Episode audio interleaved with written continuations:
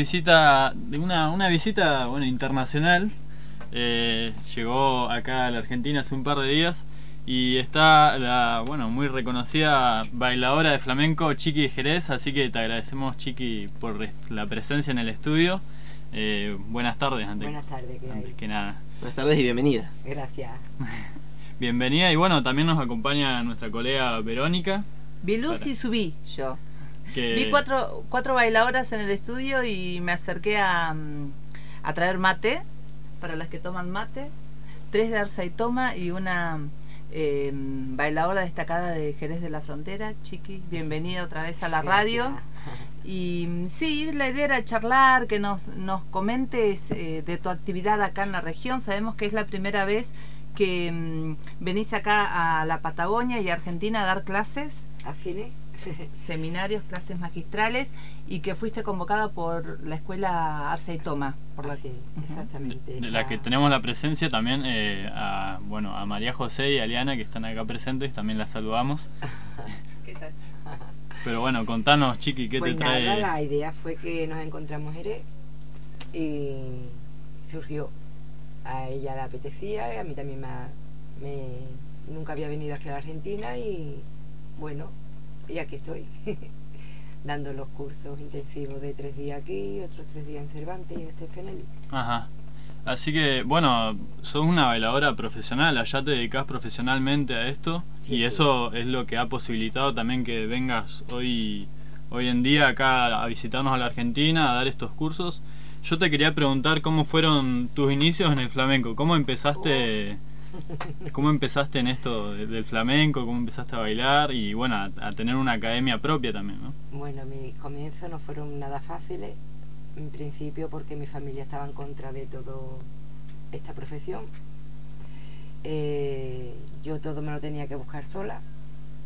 Mm, con 14, 15 años me alquilé un estudio pequeñito ahí comencé a dar clase que no tenía ni idea, no sé ni cómo la gente me aguantaba. Pero así fui poco a poco escalando y bueno, sí trabajé muy duro, sí me encerraba muchas horas de ensayo, empecé a tocar ya gente mucho más profesionales, me fui bandeando de estudio en estudio, de tablao en tablao, hasta que empecé a entrar y a conocer gente con nombre, que de ahí fue donde yo ya tiré para, para arriba. Ajá. Y a partir de ahí empezaste a viajar por diferentes lugares, dando shows. ¿Cómo, cómo empezó la carrera, digamos? Cuando era más jovencita eran los espectáculos lo que tenía la prioridad, por supuesto. Íbamos, bueno, pues por montones de sitios, no te puedo decir ahora, pero bueno, Italia entero, Suiza entero, bueno, Europa entera. Después Latinoamérica también estuvimos bastante tiempo, en América, Canadá, bueno, medio mundo, ¿no? Muchos lugares. Sí. Y luego, a medida que iban pasando los años, pues priorizaba las clases en vez de los espectáculos, porque esto es un esfuerzo físico que, bueno, llegas a un punto en que tú dices, o tomo una decisión o tomo la otra, a las dos no se puede. Porque no puedes enseñar cinco, o seis o siete horas y ensayar otras cuatro. O sea, imposible. Así que en tu academia allá eh, recibís bailadoras de, de, todo el mundo, digamos, eh, que, a las que le das cursos. Sí, mm. allí tenemos el curso abierto lo que es durante todo el año, de septiembre a junio, pero entre todos esos cursos generales que le llamamos nosotros, llegan muchísimos extranjeros. Luego destacamos febrero, que tenemos el Festival de Jerez, y destacamos agosto, que también tenemos otro festival de curso, vamos. Claro. Chiqui, y así como se estudia flamenco acá en Argentina, ¿en, en España también? Sí. En España se estudia el, arte flamenco, el, sí, sí, baile. Nosotros los profesionales nunca dejamos de estudiar. O sea, yo por ejemplo ahora cuando vuelvo a España tengo allí artistas invitados, bueno, de nombre Juana Maya, Javier Torre, Antonio Canales, gente muy reconocida y entre nosotros mismos cada uno nos metemos en las clases de cada uno. O sea, yo sigo aprendiendo de ellos, ellos aprenden de mí. Es como lo que nos reciclamos, ¿no? Pues tú has puesto algo nuevo, pues lo cojo yo, yo lo que he sacado nuevo lo coge él y así vamos. Bueno, y otra curiosidad que me, que me genera para quienes no conocemos España, em, acá, por ejemplo, el tango, que es una, o el folclore se baila en, en, en teatros y son ya espectáculos, pero mm, en, en fiestas familiares, Em, también em, en, algunos espacios. En España, ¿cómo es? ¿Dónde se montan los espectáculos? Eh, también se va al aire libre. ¿Hay flamenco callejero, por ejemplo? ¿Cómo es la movida? El flamenco callejero no tiene nada que ver con el profesional. Sí es verdad que la base la coges de la calle, evidentemente. Yo cuando empecé, pues evidentemente lo que aprendí era lo que veía en la calle y un espectáculo se fragua dentro de un estudio hasta que se lleva al teatro, ¿no? Yo digo que son los nueve meses de embarazo, le vas dando vuelta a la cabeza, lo vas montando, lo vas creando hasta que lo pare. Pero sí es verdad que la parte callejera también tiene su, su interés. Y Chiqui, ¿con qué te has encontrado acá con los cursos de baile que estás dando? ¿Ya eh, terminaron de dar los cursos en, en Arsa y Toma o siguen? ¿Y cómo sigue el itinerario, digamos? Sí, ahí hemos terminado. La verdad que bastante bien. Las muchachas tienen muy buen nivel, hay muy buena preparación. y fueron numerosos. Y fueron numerosos. sí, sí, había muchísima gente.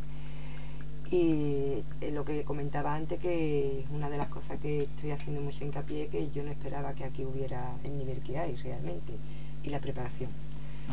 Luego el viernes estoy en este Fenelli y sábado y domingo en Cervantes. Y también me han dicho que están llenos. A mí me vuelvo un poco atrás en la conversación. Me gustaría preguntarle, eh, digamos, ¿qué motivó cuando tuvo que tomar la decisión de seguir montando espectáculos eh, profesionales? Eh, y, y dar clases, digamos, ¿qué, inclinó la balanza a favor de, de, la docencia, de la actividad de enseñar? Depende también un poco de la parte personal. Yo, por ejemplo, los escenarios los dejé en una época de mi vida, nueve años, pero porque mi parte personal no estaba en acuerdo con para yo montarme en un escenario. O sea, entonces preferí apartarme porque un un parón a tiempo creo que es una victoria. Y cuando, bueno, decidí volver otra vez, hace unos años atrás, pues lo hice. Me veía con fuerza, me veía con ganas, me veía con ilusión y volví al escenario. O sea, el escenario no tiene nada que ver claro. con dirigir un, un espectáculo que estás por detrás o, o dar una clase que, bueno, al fin y al cabo no dejas de estar dentro de cuatro paredes. Claro. Me genera curiosidad, ¿quiénes fueron las maestras de una gran maestra? ¿Quiénes fueron tus referentes? Yo he tenido muchos maestros. Sí. Pero sí tengo que destacar los primeros que fueron Angelita Gómez, Jerez y Juan Parra. Y luego sí estuve muchísimo tiempo con Manolo Marín, con Antonio Canales, Javier La Torre. Y después he hecho muchísimos cursos con todo lo que podéis imaginar. Va la hierba buena, Farruquito, con Farruco, con gente más, más vieja que yo, con gente más joven. Mm, yo sí tengo claro que en, este, en esta profesión nunca puedes estar de bajo guardia. Aquí te tienes que poner las pilas sí o sí o te Es una formación permanente. Exacto. Es que si no te quedas atrás. Mientras te escuchábamos eh, eh, hacer tu lista de referentes, veía que Eliana gesticulaba. ¿Por qué, Eliana? ¿A quién nombró? A Manolo Marín. Ajá. Es una, una cosa... ¿Eminencia? Es una eminencia en el flamenco, sí, totalmente. Eh, por su trayectoria, por la formación, por la forma de hacer flamenco y lo maestro y lo coreógrafo que es, por eso en Bueno, y también quería destacar teniendo presente a las profesoras de Arsa de Toma acá el gran esfuerzo que ha generado para, para Arsa esta propuesta, ¿no? De, traer a, Chique de Jerez porque vino directamente acá, a la ciudad. Sí, es la primera vez que viene, eh, no solamente a la ciudad, sino que a Argentina, no conocía, este, así que ha sido toda una, una experiencia magnífica de hace, que viene preparándose ya hace cuatro o cinco meses. Así que bueno, ahora ya está. Se está realizando. Es un reto. Ahora, no se va. Ahora no se va. Ahora se la quedan acá y bueno, seguramente eh, en años próximos, por ahí, o durante en el futuro se puede plantear eh, otras venidas de la Chiqui de Jerez para impartir nuevos cursos. Pronto, pronto, pronto, pronto. ya, ya vamos a empezar a trabajar. Sí, eso lo hablábamos el otro día. Bueno, las expectativas son bastante buenas. Ellas se han sentido a gusto, las alumnas también, y particularmente yo también me he sentido como en mi casa. Quería agradecerle también a ellas dos el recibimiento, la entrega, bueno, todo, ¿no? Porque una persona sin otra no nada se hace posible. Y sí, esperemos que